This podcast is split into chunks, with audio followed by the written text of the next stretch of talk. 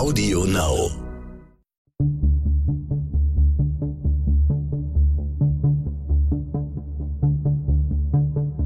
Wie überführt man einen Mörder? Warum werden Menschen zu Tätern? Und welche Abgründe können in jedem von uns stecken?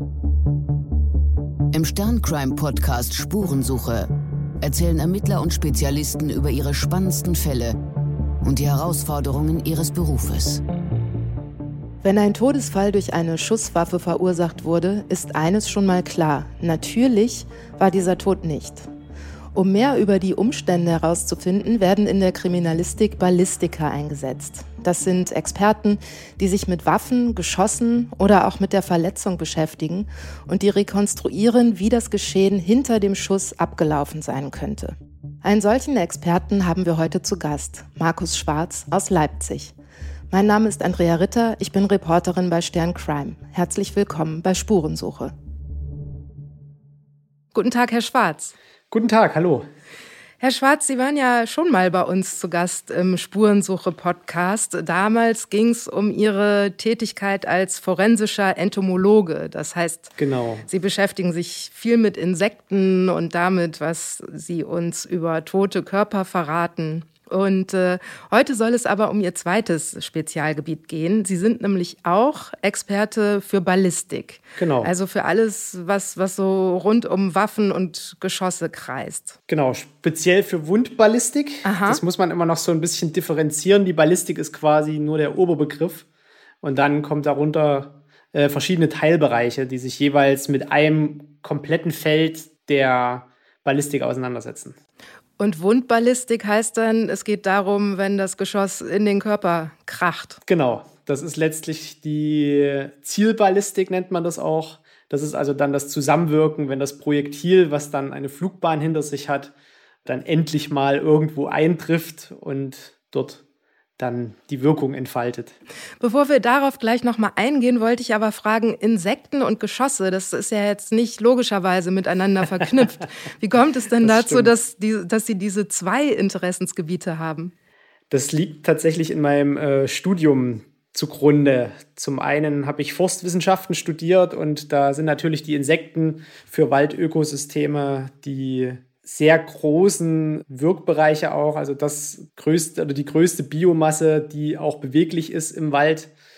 Und deswegen ist dieser eine Punkt damit dabei. Und zum anderen ist man natürlich, wenn man in einem Waldökosystem arbeitet und man muss fast sagen, wirkt, ja auch immer mit Prozessen verbunden, die letztlich mit Tod und Sterben zu tun haben, weil permanent wird im Wald ja gelebt und gestorben.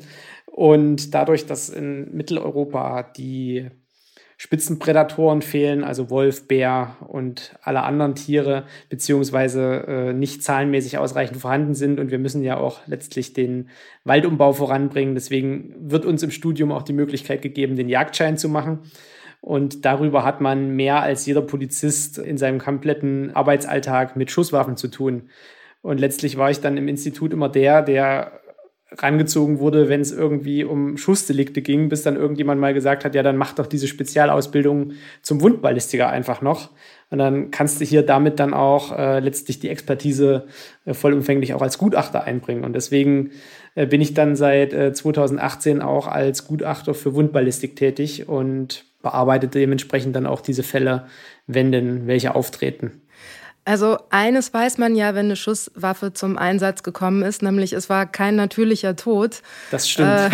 Äh, bei einem kann natürlich ein, ein Selbstmord gewesen sein oder eben ein, ein Verbrechen, ein Tötungsdelikt. Heißt das denn auch, dass ein Ballistiker automatisch immer hinzugezogen wird als Experte, wenn es durch eine Schusswaffe zu einem Todesfall gekommen ist? In unserem Einzugsgebiet für das Institut für Rechtsmedizin in Leipzig ist das auf jeden Fall so. Über die Bundeslandgrenzen hinweg, so wie das bei mir auch mit der Entomologie ist, ist es noch nicht. Also ich werde tatsächlich nicht in andere Bundesländer gerufen. Die meisten Landeskriminalämter haben ohnehin äh, Ballistiker in ihren Reihen. Aber die beziehen sich dann meistens eher auf äh, die mechanische Auseinandersetzung mit der ganzen Geschichte. Das heißt, die bekommen die Waffen zur Prüfung, ob die Waffen schussfähig sind, die bekommen Projektile oder Fragmente zur Prüfung, ob die eben fraglich aus einer Schusswaffe abgegeben worden sind, ob eine Hülse in einer Schusswaffe gezündet worden ist. Das sind dann so eher die mechanisch- und ingenieurtechnischen äh, Fragestellungen. Und das LKA setzt sich in den seltensten Fällen wirklich auch mit der Wundwirkung auseinander. Die Wundballistik, die nimmt dann quasi alle Gutachten, die vorher geschrieben werden, also das Sektionsgutachten der Rechtsmedizin, die letztlich die Verletzung aufzeigt, und dann aber eben auch die technischen Gutachten aus den Landeskriminalämtern für Schmauch, für die Waffentechnik und fügt das dann letztlich zusammen, so dass es zum Schluss für den Richter oder letztlich die Schöffen auch ein Plausibilitätsgutachten ist. Also kann dieser Schuss aus der Waffe in dem und dem Winkel abgefeuert werden. Wir können Entfernungsbestimmungen durchführen. Wir können äh, verschiedene Hergangsoptionen prüfen im Schussversuch.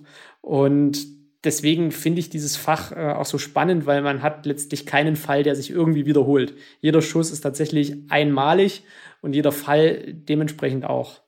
Sie sagten es, Sie haben, haben mit verschiedenen anderen Experten und Expertisen dann auch zu tun.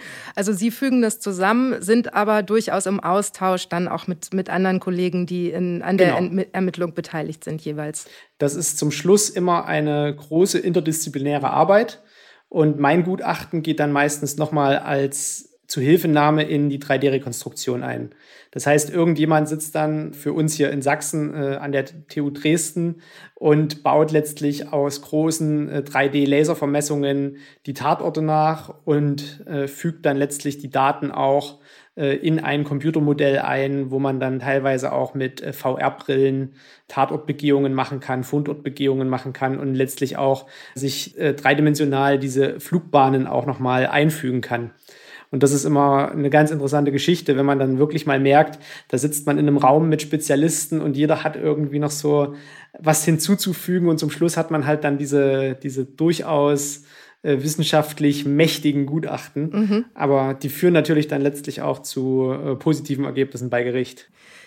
Ich würde ganz gerne, damit man sich das ein bisschen besser vorstellen kann, äh, wie Ihre alltägliche Arbeit in dem Beruf aussieht, über einen Fall reden mit Ihnen. Das ist ein Fall, den beschreiben Sie in Ihrem Buch, das im April erschienen ist. Das hat den schönen Titel Der Tod ist im Anflug.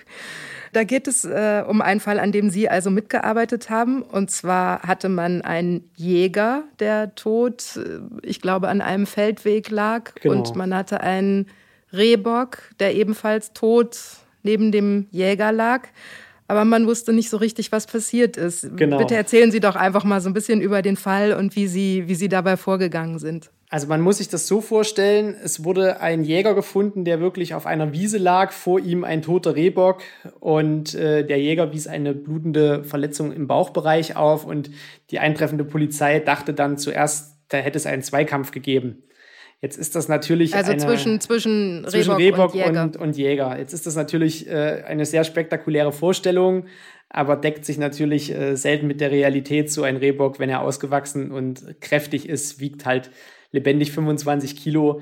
Also da muss man sich nicht unbedingt in einem Zweikampf befinden. Es stellte sich dann Jäger, heraus, der Jäger war ein erwachsener Mann. Der Jäger war ein ausgewachsener, kräftiger Mann und das war also von vornherein nicht so richtig plausibel. Es zeigten sich dann auch an der Bauchverletzung relativ schnell Schusssuspekte, Anhaftungen in Form von Rußeinsprengungen, eine stark blutende große Verletzung, also die hätte der Rehbock dem Mann auch nie zufügen können.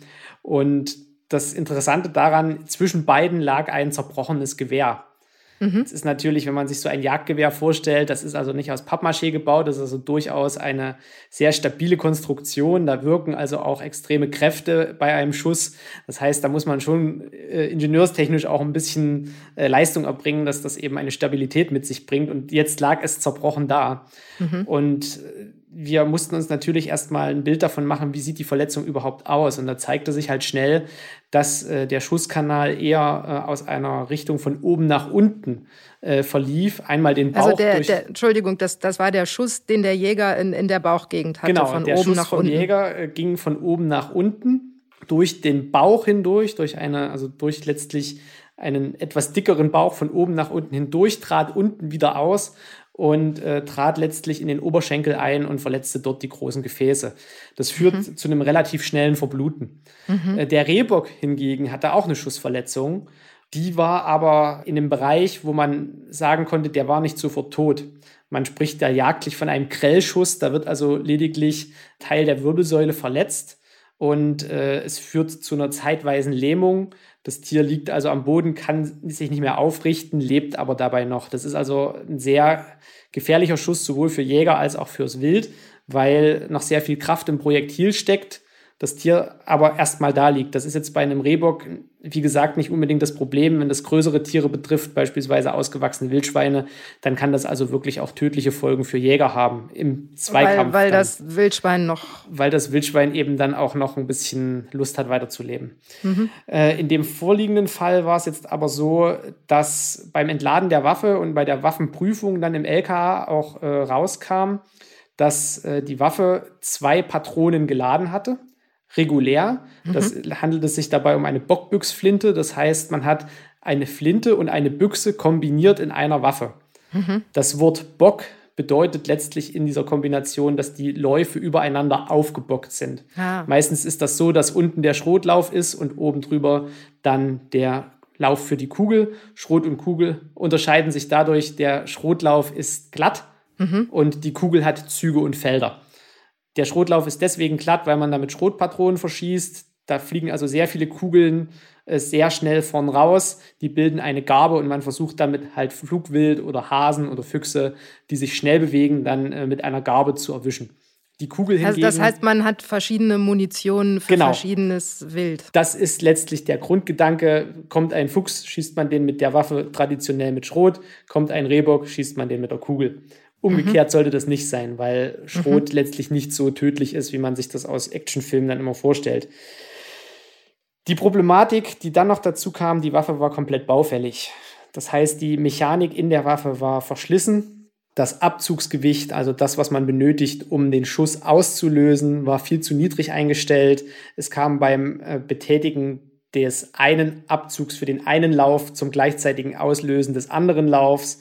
Es kam zum fälschlichen Auslösen des falschen Laufs. Also es gab da einige Kombinationen, die möglich erschienen, weil die Mechanik in der Waffe eben schon so verschlissen war. Gibt es nicht eigentlich so eine Art TÜV für so Jagdwaffen? Tatsächlich also, nicht.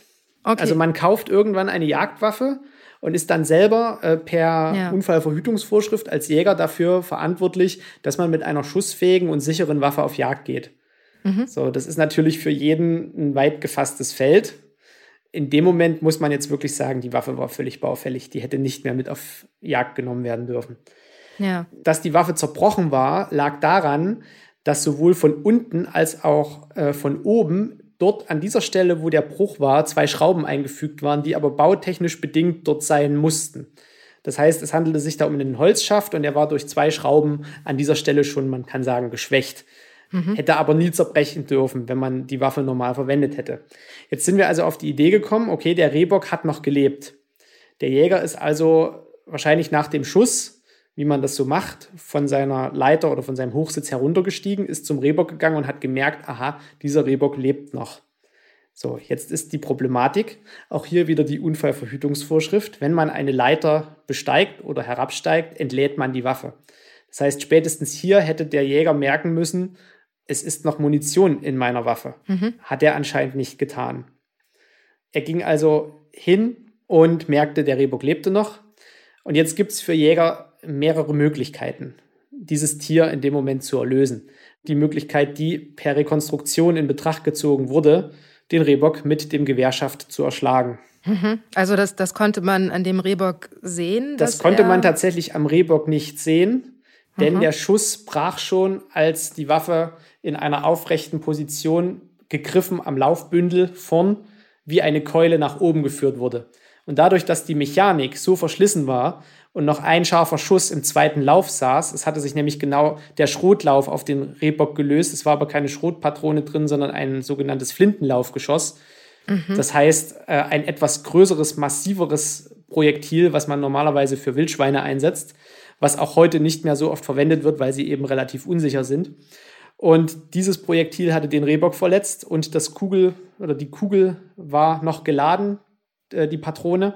Und in dem Moment, wo letztlich das Gewehr erhoben wurde, um zum Keulenschlag auszuführen, löste sich in der Mechanik letztlich der zweite Schuss und es kam zum tödlichen Treffer äh, des Jägers.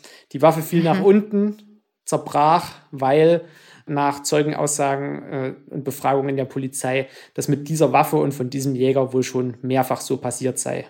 Also er hat schon, schon häufiger nicht richtig getroffen? Anscheinend. Also okay. anscheinend wurde mhm. das regelmäßig so äh, verwendet. Wie können Sie sich denn so sicher sein, dass das so abgelaufen ist? Weil man könnte ja auch trotzdem, ich meine, vielleicht war ja auch doch ein Dritter da und der wurde einfach von oben in den Bauch geschossen oder ist das einfach nicht möglich? Das ist möglich, aber das wäre ein Aufwand, dass äh, man die gleiche Munition aus dem gleichen Gewehr äh, aus dieser Position verschießt, dass es fast an die Unmöglichkeit grenzt. Also wir mhm. können mit, und das ist immer so dieser gerichtsfeste Spruch, wir können mit einer, ein, einer Sicherheit grenzenden Wahrscheinlichkeit letztlich sagen, dass es so abgelaufen sein muss. Wir haben das also auch mit einer baugleichen Waffe dann stilistisch nachverfolgt, in welcher Körperhaltung man letztlich diesen Schusskanal erreicht. Mhm. Und es blieb tatsächlich zum Schluss nur diese eine Möglichkeit, dass das Gewehr nie den Rehbock irgendwie dort getroffen hat. Der ist also dann mehr oder weniger im Siechtum noch gestorben, weil das passierte dann quasi am Vorabend. Am nächsten Tag wurde dann erst äh, der Leichnam gefunden. Das heißt, der Rehbock ist dort trotzdem noch gestorben, aber definitiv nicht durch einen Schlag durch den Gewehrkolben. Sondern er ist verblutet durch die Schusswunde. Sondern er ist letztlich dann durch die Schusswunde, die auch relativ massiv war, letztlich auch äh, dann selber gestorben. Mhm. Das ist also alles in allem eine sehr tragische Sache, die letztlich nur auf das Missachten von einer Unfallverhütungsvorschrift beruht, weil in dieser Unfallverhütungsvorschrift Jagd steht nämlich auch mit drin, die Waffe ist nicht dafür gedacht, wild zu erschlagen. Das hat irgendwann der Gesetzgeber dort auch schon mal mit eingebracht, weil das anscheinend, man kann es nicht nachvollziehen, einige Menschen halt so machen. Also es ist auch eigentlich verboten, das es zu ist, machen. Es oder? ist definitiv verboten. Mhm. Es, ist, es widerstrebt allen jagdlichen Gepflogenheiten. Es widerstrebt jeglichem Ehrgefühl, was man als Jäger überhaupt hat, dass man wild wirklich mit einem Gewehrkolben erschlägt.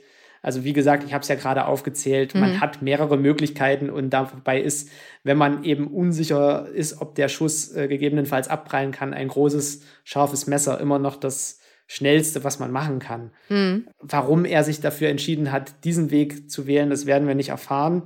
Es ist aber halt ein interessanter Fall, wenn man sich überlegt, wie solche Rekonstruktionen ablaufen, weil manchmal muss man gar nicht auf irgendwelche Gelatineblöcke schießen, sondern manchmal reicht es eben einfach nur aus, äh, sich mal in diese Lage hineinzubegeben, etwas Bauartgleiches in die Hand zu nehmen und einfach mal gucken, ist das überhaupt plausibel, dass man eine Waffe wie eine Keule hält? Mhm. Und das wäre mit einem normalen Repetiergewehr überhaupt nicht möglich, weil der Lauf viel zu dünn wäre, um das sicher zu führen. Wenn man ein Laufbündel hat aus Schrot- und Kugellauf, hat man genügend Masse in der Hand, damit man da auch fest zugreifen kann. Das heißt, es wäre auch nur mit einer derart äh, gebauten Waffe möglich gewesen. Und dass dann letztlich die Waffe auch noch zerbricht, weil sie halt runterfällt, und damit schon eine Schwächung in diesem Holz da gewesen sein muss, weil es wahrscheinlich schon mehrfach so passiert ist, die Waffe generell baufällig ist, muss man wirklich so sagen. Also da ist wirklich alles Negative zusammengekommen, was zusammenkommen kann. Weil man muss sich mal überlegen, er hätte das ja machen können, hätte er seine Waffe standardmäßig vorher entladen, so wie man es eben macht einfach nur, weil man von der Leiter heruntersteigt. Das heißt, da kommen so viele Punkte zusammen, da ist so viel schiefgelaufen, ja. dass man letztlich das schlimmstmögliche Resultat dann vor sich liegen hat. Sie haben eben schon so äh, en passant einen Begriff erwähnt, der, glaube ich, viel mit der oder der interessant ist, weil er die Methodik äh, des Ballistikers beinhaltet, nämlich dieses auf Gelatineblöcke schießen, haben Sie gesagt. Genau. Mussten, mussten Sie jetzt in dem Fall nicht lange machen, weil hatte sich erübrigt. Das stimmt. Warum machen Ballistiker das und welche Erkenntnisse kann man daraus gewinnen, wenn man auf Gelatineblöcke schießt und was sind das überhaupt für Blöcke? Also wir haben zwei Möglichkeiten, Ballistik nachzuvollziehen. Zum einen äh, mit ballistischer Seife und zum anderen mit ballistischer Gelatine. Mhm. Diese beiden Materialien dienen uns als Surrogat, also als Äquivalent zu Körpergewebe, lediglich zu Weichgewebe. Die Gelatine ist hochelastisch und wirkt letztlich, wenn man sie richtig mischt, wie der menschliche Körper mhm. bei einem Schuss ins Weichgewebe. Das heißt, das Projektil dringt ein, beginnt dort seine Wirkung zu entfalten. Ja, wir sprechen da tatsächlich von Wirkung und durchdringt diese Gelatine und fügt dort irgendwas zu. Was es zufügt, das können wir in diesem Moment nicht nachvollziehen. Dazu braucht es also eine Hochgeschwindigkeitskamera. Da gibt es also im Internet zig verschiedene äh, Aufnahmen dazu. Und zum Schluss sieht man eben den temporären Schaden, den ein Projektil anrichtet durch die Ausdehnung, die es im Körper verursacht, mhm. durch die äh, Verdrängung von Gewebe, die natürlich im Zuge einer Krafteinwirkung auch passiert. Auf der anderen Seite haben wir die ballistische Seife. Das ist wirklich fast, man muss wirklich sagen, handelsübliche Seife ohne Duftstoffe, große Blöcke davon. Und wenn ein Projektil dort reinfliegt, ist äh, Seife eben nicht elastisch, sondern man sieht in dieser Seife, wie das Projektil wirkt bzw. gewirkt hat. Man sieht also die Maximalausdehnung der sogenannten temporären Wundhöhle, weil manche Projektile äh, fliegen zum Beispiel nicht sauber gerade hindurch, dass man jetzt nur einen kleinen Schusskanal hat, sondern die dehnen sich also wie bei Jagdmunition zum Beispiel kurz nach Auftreffen massiv aus. Und durch diese massive Ausdehnung der Fläche wird natürlich schlagartig mehr Kraft abgegeben und dadurch hat man riesige Wundhöhlen, die also auch Schaden anrichten. Das ist beim Wild und bei der Jagd natürlich gewollt, weil man nicht will, dass das Wild lang leidet. Das heißt, der Schuss soll maximal schnell töten und eben das Wild dort zusammenbrechen mhm. lassen, ohne dass es den Schuss vielleicht sogar hört. Mhm.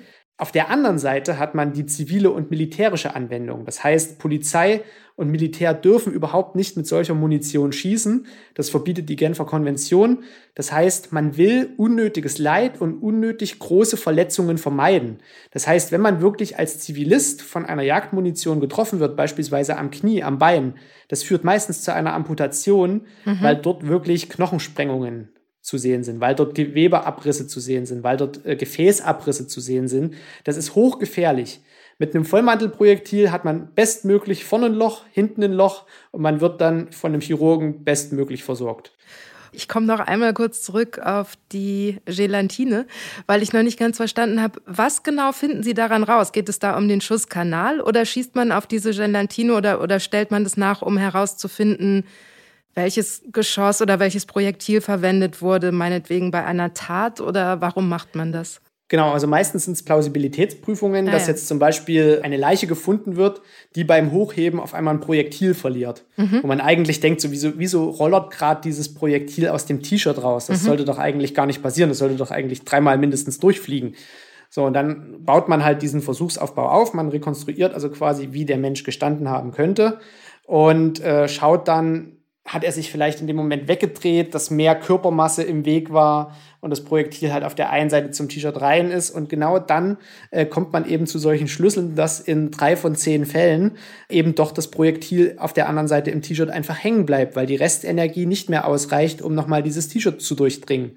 Und so, so arbeitet man sich dann quasi so von Schuss zu Schuss ran. Äh, glücklicherweise haben wir hier ja jetzt keine äh, Taten, wo oder nicht regelmäßig Taten, wo 20 Mal auf jemanden geschossen wurde, sondern meistens sind das Einzelschüsse beziehungsweise kleine äh, Gruppen von drei bis vier Schüssen, an denen man sich auch gut noch äh, abarbeiten kann, wo man auch noch äh, rekonstruieren kann, welcher Schuss möglicherweise zuerst kam, mhm. welche Zerstörungsgewalt diese Waffe mit der Munitionssorte hat. Also das alles kann man letztlich an der Gelatine testen. Die Gelatine ist für uns letztlich äh, das, was einem menschlichen Gewebe am nächsten kommt. Das heißt, wir können dort die Tat an der Gelatine rekonstruieren, ohne auf irgendein anderes Gewebe schießen zu müssen. Also früher wurden da äh, Schweine genommen, um letztlich Ballistik zu überprüfen. Aber mhm. wir brauchen etwas einfach, was standardisiert ist. Das heißt, diese Gelatine wird immer nach demselben Rezept angerührt. Das macht jeder auf der Welt gleich, außer die Amerikaner, die haben ja eigene Rezeptur. Die gießen eine etwas festere Gelatine. Mhm. Äh, aber in Europa haben wir unser Rezept und danach äh, rühren wir das an und dann ist das auch wissenschaftlich immer wieder vergleichbar. Das heißt, ich kann einfach in einem Jahr, wenn mich nochmal jemand fragt, so sag mal, wie das mit der Waffe und der Munition war, rühre ich einfach die gleiche Gelatine wieder an und kann es genau so wieder zeigen. Und so ist das letztlich auch mit der Seife.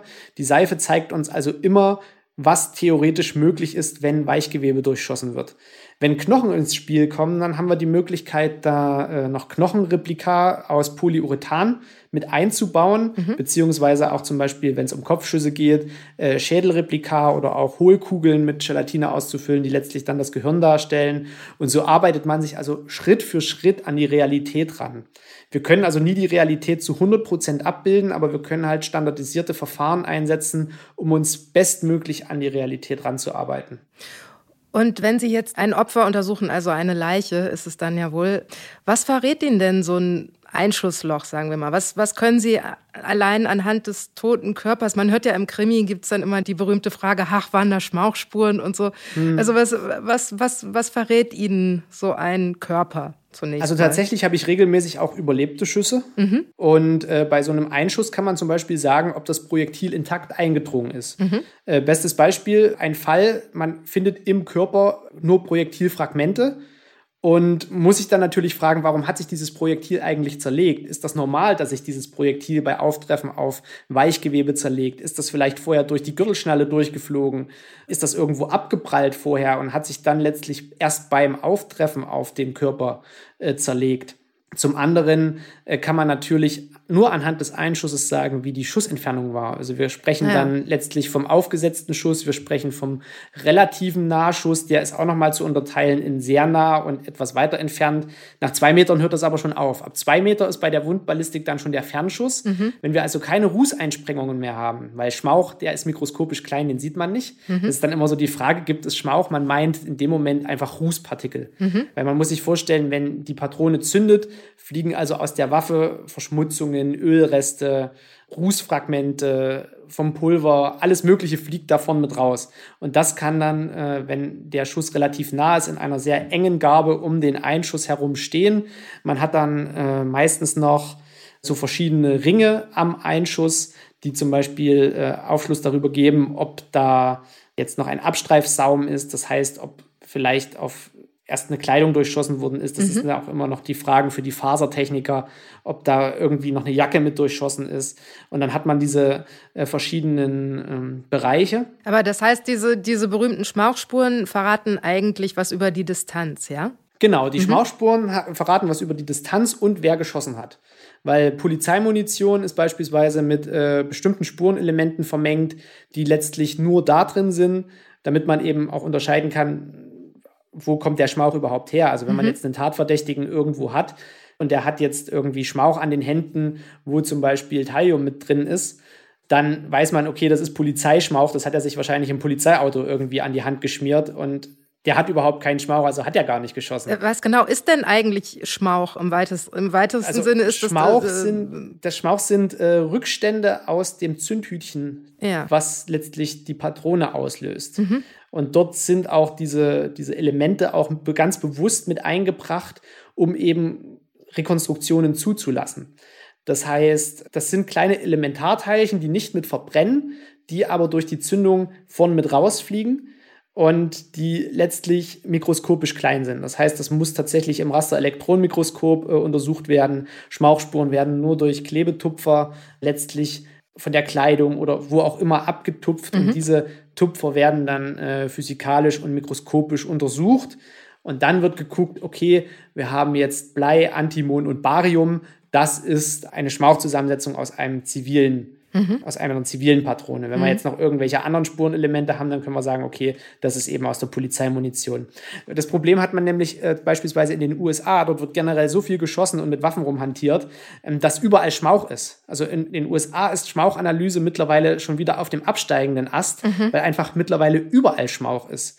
Und auch unsere Polizisten haben überall Schmauch. Ja. Sobald man eine Dienstwaffe anfasst, die man irgendwann mal auf dem Schießstand hatte, egal wie gut man die gereinigt hat, hat man Schmauch an der Hand. Mhm. Also hat man den Schmauch auch am Schalthebel im Polizeiauto. Man hat den Schmauch letztlich an der Kleidung, man hat den Schmauch in jedem Sitz vom Polizeiauto. Schmauch ist letztlich überall, also weil er Schmauch eben so klein ist. Ist eben überhaupt nicht zwangsläufig an der Schusswunde, sondern theoretisch überall, aber an der Schusswunde theoretisch eben überall, auch. genau. Okay. Und mhm. auch an der Schusswunde, wenn die Schussentfernung gering genug war. Ja. Weil diese mikroskopischen Teilchen, die fliegen halt auch nicht so weit. Die fallen halt relativ schnell wieder runter. Mhm. Und das ist eben immer so eine so eine Fragestellung, können wir eben was nachweisen? Hat der Schütze vielleicht noch den gleichen Schmauch an der Hand oder der mutmaßliche Schütze wie das Opfer an der Kleidung? Und so baut man dann diese Fragestellungen auf. Das ist letztlich der springende Punkt an der Schmauchfrage.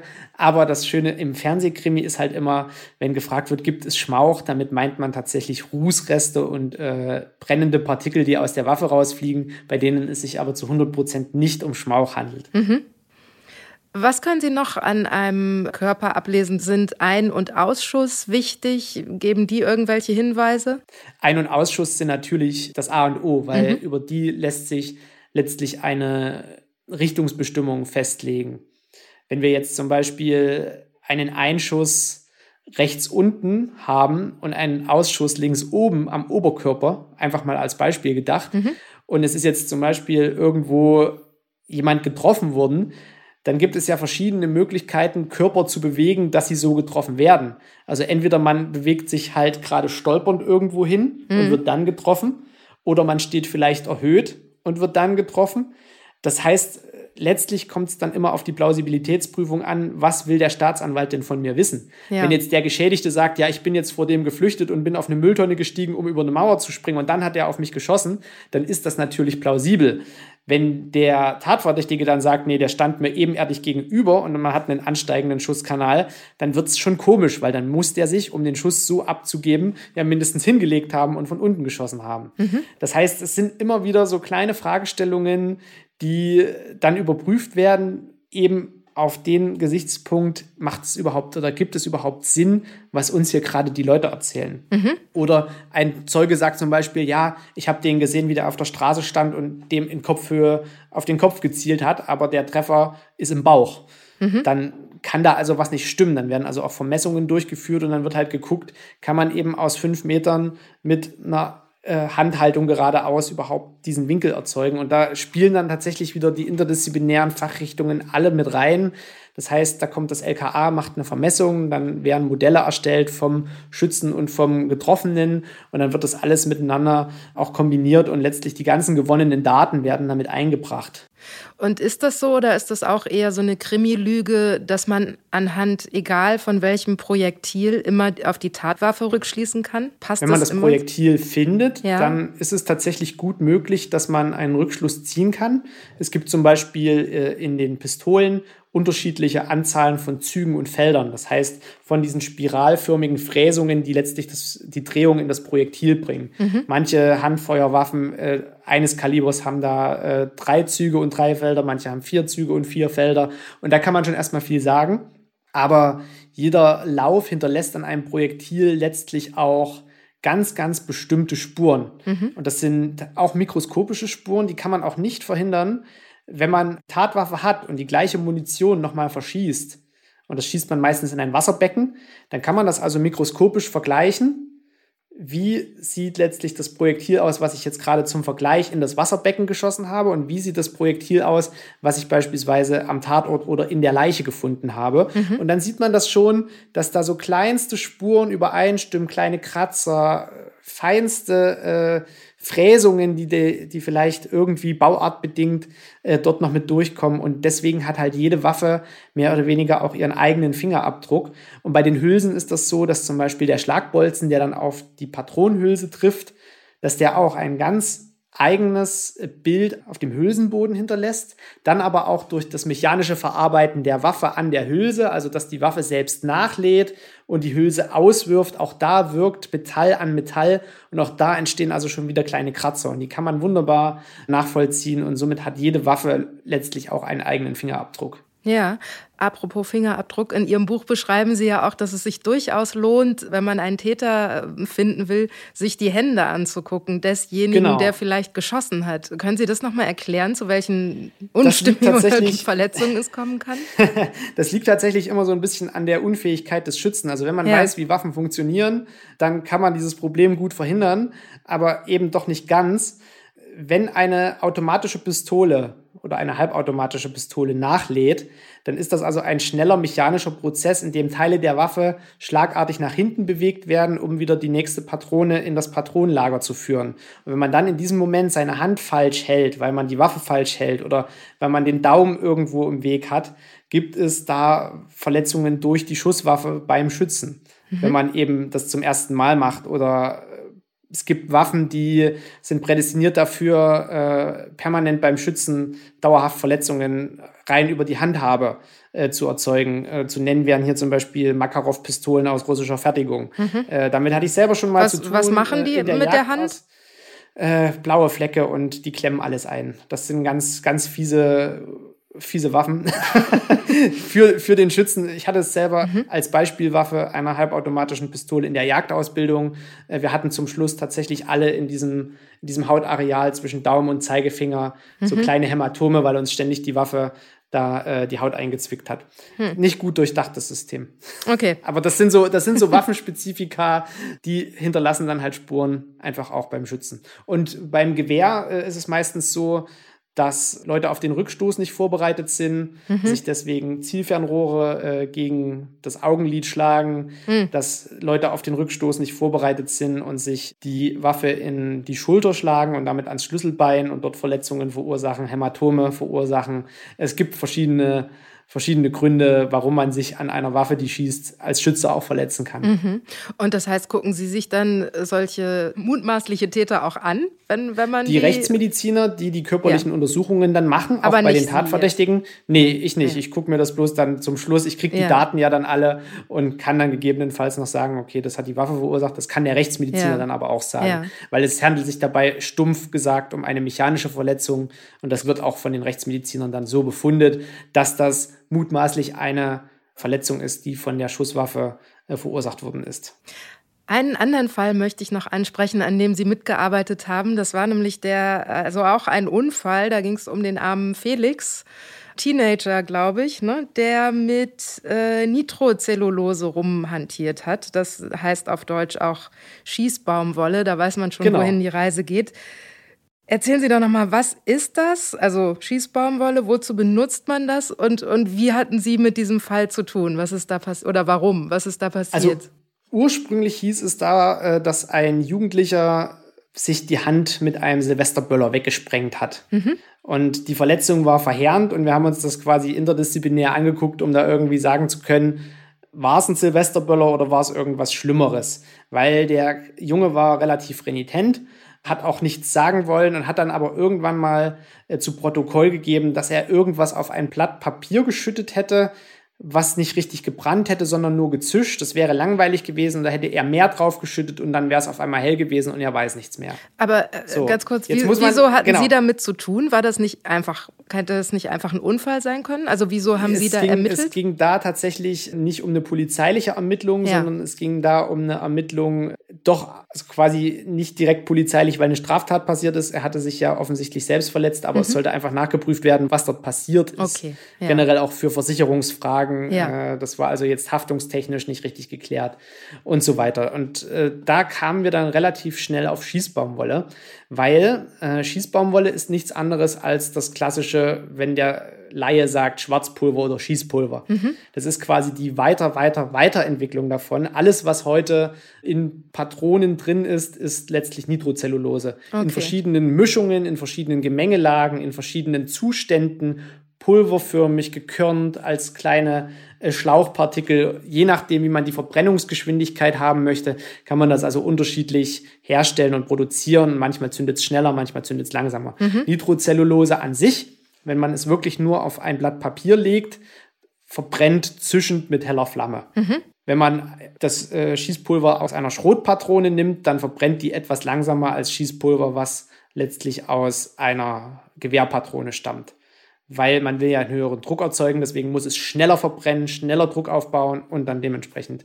das Projektil bewegen als physikalischer Grundprozess. Und man kann sich als Jäger seine Projektile selber zusammenbauen. Mhm. Diese Leute heißen Selbstlader, da muss man nochmal einen Sprengstoffschein machen, um das machen zu dürfen, um halt auch mit dieser Schießbaumwolle umgehen zu dürfen. Das ist ein kleiner mechanischer Prozess. Wie die, das, Leute, das liegt dann bei denen im Hobbykeller, oder? Genau, das muss man sich wirklich mhm. so vorstellen. Man hat letztlich einen Aufbau, der kann aus verschiedenen Maschinen bestehen, wo man letztlich äh, sich die Patrone vorbereitet, wo man ein neues Zündplättchen, ein Zündhütchen in die Patrone einfügt, mhm. wo man dann abgemessen nach einer Gramm- oder Grain-Zahl das Schwarzpulver bzw. die Schießbaumwolle einfügt und dann zum Schluss oben das Projektil reinpresst und dann hat man sich selber eine Munition gebaut. Das wird meistens bei Sportschützen angewendet, die immer wieder die gleiche Munition brauchen, um immer wieder die gleiche Qualität beim Schuss hervorrufen zu können mit der gleichen Waffe. Mhm. Es gibt Liebhaber, die füllen ihre Jagdmunitionen selber, weil sie darauf schwören, dass man damit besser trifft. Es gibt also verschiedene Gründe, warum man das macht. Und tatsächlich ein Angehöriger von diesem Jungen hatte einen solchen Sprengstoffschein und hatte dementsprechend auch Nitrocellulose. Und da ging es halt dann drum, was ist denn jetzt passiert? Natürlich, der ist mit seiner Kumpelsbande da irgendwie in den Wald gezogen. Da haben die also öfters mal rumgeböllert und Sachen angezündet, waren mhm. alle so ein bisschen pyroman veranlagt. Und an dem einen Tag bringt der Junge äh, dann eben eine Flasche Nitrocellulose mit, weil Nitrocellulose wird in Plastikflaschen verkauft, einfach weil sich anbietet und man es besser dosieren kann. Und er bringt diese Flasche mit, tut davon ein bisschen auf äh, ein Blatt Papier, zündet das an und es zischt und brennt hell, aber man ist eben härteres gewöhnt. Also was macht er? Er schüttet noch mehr drauf und in dem Moment muss man sich vorstellen, verdichtet sich ja am Flaschenhals alles, was noch in der Flasche drin ist. Mhm. Damit hat man eine Verdichtung wie in einer Patrone und in dem Moment brennt es zurück und kann aber eben nicht in einer hellen Flamme verbrennen, sondern zündet durch, es baut sich Druck auf und dieser Druck fungiert quasi als Gegendruck zum Pulver und es zündet schlagartig alles und zerreißt dem Jungen letztlich die Hand. Ja. Und das wäre also mit einem Silvesterböller derartig nicht passiert. Da hätte es also eine andere Sprengwirkung gegeben. Bei ihm war aber noch äh, augenscheinlich sehr viel Material der Haut und auch der Muskeln unten drunter wirklich auch verbrannt. Und das mhm. deutet natürlich nicht nur auf eine Explosion hin, sondern dementsprechend auch noch auf eine sehr hohe Temperatur, die dementsprechend auch noch gewirkt haben muss. Mhm. Und da sind wir dann letztlich auf die Nitrocellulose gekommen. Es wurden tatsächlich auch keine Reste äh, dort gefunden. Das hat es also wirklich komplett zerlegt. Man konnte da nichts mehr feststellen, was es irgendwann mal war.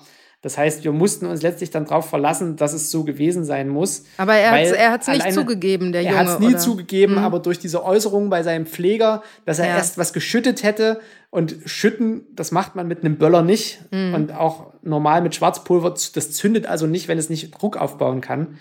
Und mit dieser Nitrocellulose-Flasche hat es halt hervorragend gepasst, dass es genauso gewesen war. Und es fehlte natürlich auch bei seinem, bei seinem Angehörigen zu Hause die Flasche Nitrocellulose. Das muss man dann dazu sagen. Warum die jetzt nicht weggeschlossen war. Ja, ich wollte gerade fragen. Ist dann nicht mehr, das ist dann nicht mehr unser, unser Problem. Das muss man wirklich so sagen. Wir stellen fest, es könnte so gewesen sein. Den Rest von den Ermittlungen übernimmt die Polizei. Das ist dann nicht mehr nicht mehr Teil unserer Arbeit. Ja, vielen Dank für diesen Einblick. Äh, ich habe noch eine Frage zum Abschluss vielleicht. Ich weiß ja, habe ja auch mitbekommen, als Insektenforscher, sage ich jetzt mal, stehen Sie ziemlich viel im Labor. Sie forschen viel. Das kann man sich in Teilen auch ein bisschen bei Instagram angucken. Ständig neue Fotos mit sehr lebendigen Tierchen. Wie ist das eigentlich mit der Ballistik? Ist das so ein Spezialgebiet, was eigentlich gewissermaßen auserforscht ist? Oder welche Perspektiven sehen Sie da noch? Also da ständig neue Munitionssorten, neue Waffen und äh, letztlich auch ständig Leute aufeinander schießen. Das muss man ja tragischerweise so sagen. Ja. Es kommt bei uns nicht so häufig vor wie in den USA. Da hätte man also wirklich sehr viel zu tun. Ich war vor kurzem in Mexiko, auch dort an rechtsmedizinischen oh. Instituten. Da wird noch mehr geschossen. Da hat man dann also auch als einzelner Gutachter Arbeit fürs Leben. Es gibt immer was zu tun. Natürlich ist hier eher der Schwerpunkt auf die Rekonstruktionen gelegt bei der Ballistik. Es ist vieles erforscht, man weiß vieles, man kennt die Grundformeln, wie etwas wirkt und letztlich wirklich die Feinheiten, mhm. Die man hinten raus benötigt, die sind von Fall zu Fall immer wieder erstmal rauszubekommen. Also haben wir es um ein, mit einem fallenden Projektil zu tun, haben wir es mit einem äh, speziellen Projektil zu tun. Also ich erinnere mal an, diese, äh, an diesem einen Fall, der auch im Buch steht mit der Plastikkugel. Ja. Da gab es vorher eben auch noch keine Daten dazu. Und wir mussten uns wirklich neu an dieses ganze Feld heranwagen und auch ranarbeiten. Und dann ist man natürlich auch durch geltendes Recht irgendwie ein bisschen äh, beschränkt, weil man bekommt dann eben auch die Munition, mit der geschossen worden ist, nicht ohne weiteres in Deutschland gekauft. Das heißt, wir mussten da wirklich internationale Wege anzapfen bis äh, hoch zur Bundeswehr, um gegebenenfalls an diese Munition wieder ranzukommen, um Vergleichsschüsse mhm. zu machen, um überhaupt erstmal festzustellen, ja, wie wirkt denn dieses Projektil jetzt eigentlich in diesem Fall? Deswegen sind wir, was die Forschung in diese Richtung angeht, immer so auf Einzelfälle ausgelegt, beziehungsweise bauen dann eben aus diesen Einzelfällen Fragestellungen für spätere Forschungsfragestellungen auf. Das mhm. muss man also quasi so schrittweise gehen. Zuerst ist meistens irgendein Fall da, der so noch nicht da war. Und dann nimmt man also diesen Fall und konstruiert darum eine wissenschaftliche Versuchsreihe. Und diese Daten kann man dann irgendwann veröffentlichen. Vielen Dank für das Gespräch, Herr Schwarz. Sehr gern.